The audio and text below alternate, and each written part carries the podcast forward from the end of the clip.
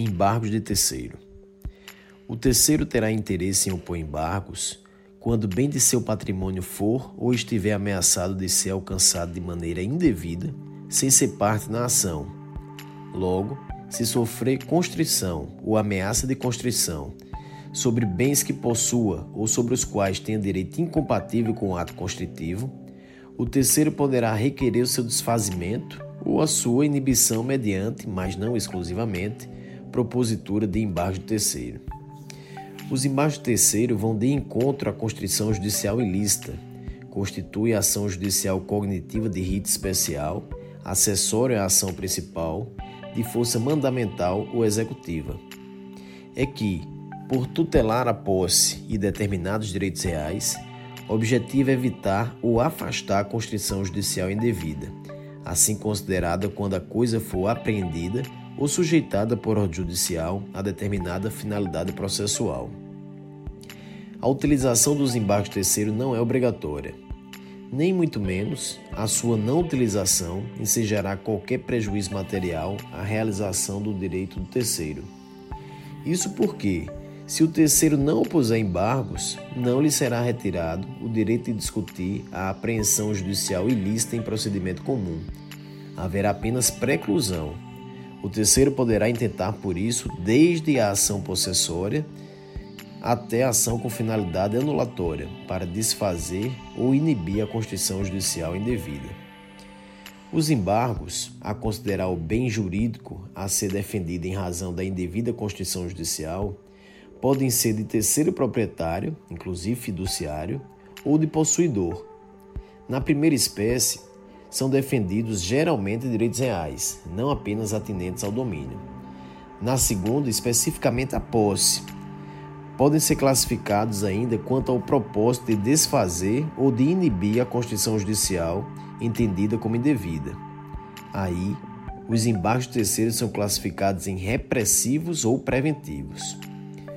Para justificar a oposição de embargo de terceiro preventivo, é necessário demonstrar que a Constituição Judicial, apontada como indevida, é iminente, ou seja, que está prestes a ocorrer. De qualquer modo, mesmo que o terceiro não oponha embargos preventivos, pode depois fazer uso dos repressivos. Mesmo que possa identificar a futura Constituição Judicial indevida, pode depois fazer uso dos embargos repressivos ou mesmo de ação autônoma. O Código de Processo Civil, no parágrafo 1 do artigo 674, reconhece legitimação ativa para opor embargos ao terceiro proprietário, assim compreendido o titular de direito real, inclusive fiduciário, ou ao possuidor. Diferentemente do que ocorria sob a vigência do Código de Processo Civil de 1973, agora os embargos terceiro podem ser opostos pelo proprietário, ainda que não exerça a posse direta sobre o bem. No parágrafo 2, o artigo 674 do Código de Processo Civil traz ainda um rol de legitimados à oposição de embargos. São eles: o cônjuge, o companheiro, quando defende a posse de bens próprios ou de sua meação, ressalvado disposto no artigo 843, o adquirente de bens cuja constituição decorreu de decisão que declara a ineficácia da alienação realizada em fraude à execução, quem sofre constrição judicial de seus bens por força de desconsideração da personalidade jurídica de cujo incidente não fez parte, o credor com garantia real para obstar expropriação judicial do objeto de direito real de garantia, caso não tenha sido intimado nos termos legais dos atos expropriatórios respectivos. Tais hipóteses de legitimação ativa são meramente exemplificativas até porque o que define a legitimação para opor embargos é a condição do terceiro. Não sendo parte na ação principal, mas tendo seus bens alcançados ou ameaçados indevidamente por constrição judicial, o terceiro, além de legitimidade, terá interesse em opor embargos na defesa do seu patrimônio. Em todas as hipóteses, o terceiro poderá interpor recurso contra a decisão judicial que determinou a constrição considerada indevida sem necessariamente opor embargos. Ele, ele analisará o que lhe é mais conveniente, interpor recurso ou opor embargos de terceiro.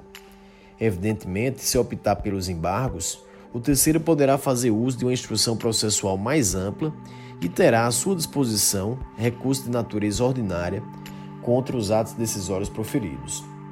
Por outro lado, será legitimado passivo da ação de embargo de terceiro o sujeito a quem o ato de constrição aproveita, mas o seu adversário do processo principal também poderá ser legitimado passivo.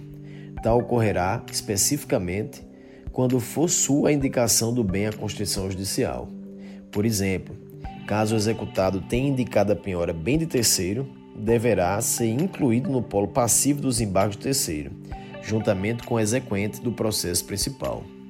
No primeiro caso, então, os embargos serão opostos apenas contra o sujeito a quem o ato judicial de constituição aproveita. No segundo caso, haverá formação do litisconsórcio passivo necessário, que, se não formado, ensejará nulidade e ineficácia relativa da decisão dos embargos.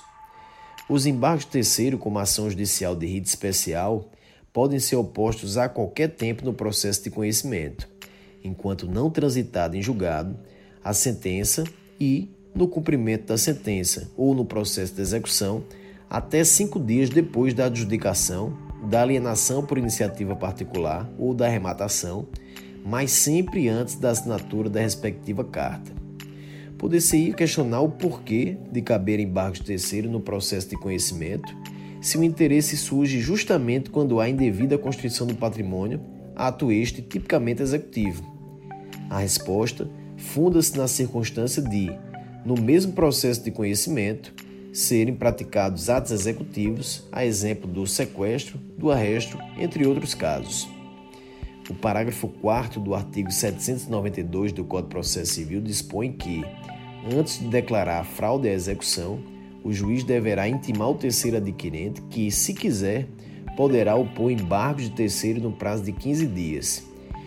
Este prazo de 15 dias, como orienta o enunciado 191 do Fórum Permanente de Processualistas Civis, é aplicável exclusivamente aos casos de declaração de fraude à execução. Os demais casos de embargos de terceiros são regidos na forma do caput do artigo 675.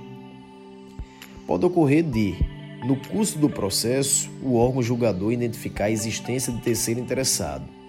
O Código de Processo Civil, no parágrafo único do artigo 675, dispõe que, caso identifique a existência de terceiro titular de interesse em embargar o ato, o juiz mandará intimá-lo pessoalmente. Nessa situação, especificamente, o prazo para oposição de embargos pelo terceiro começará a contar a partir daí.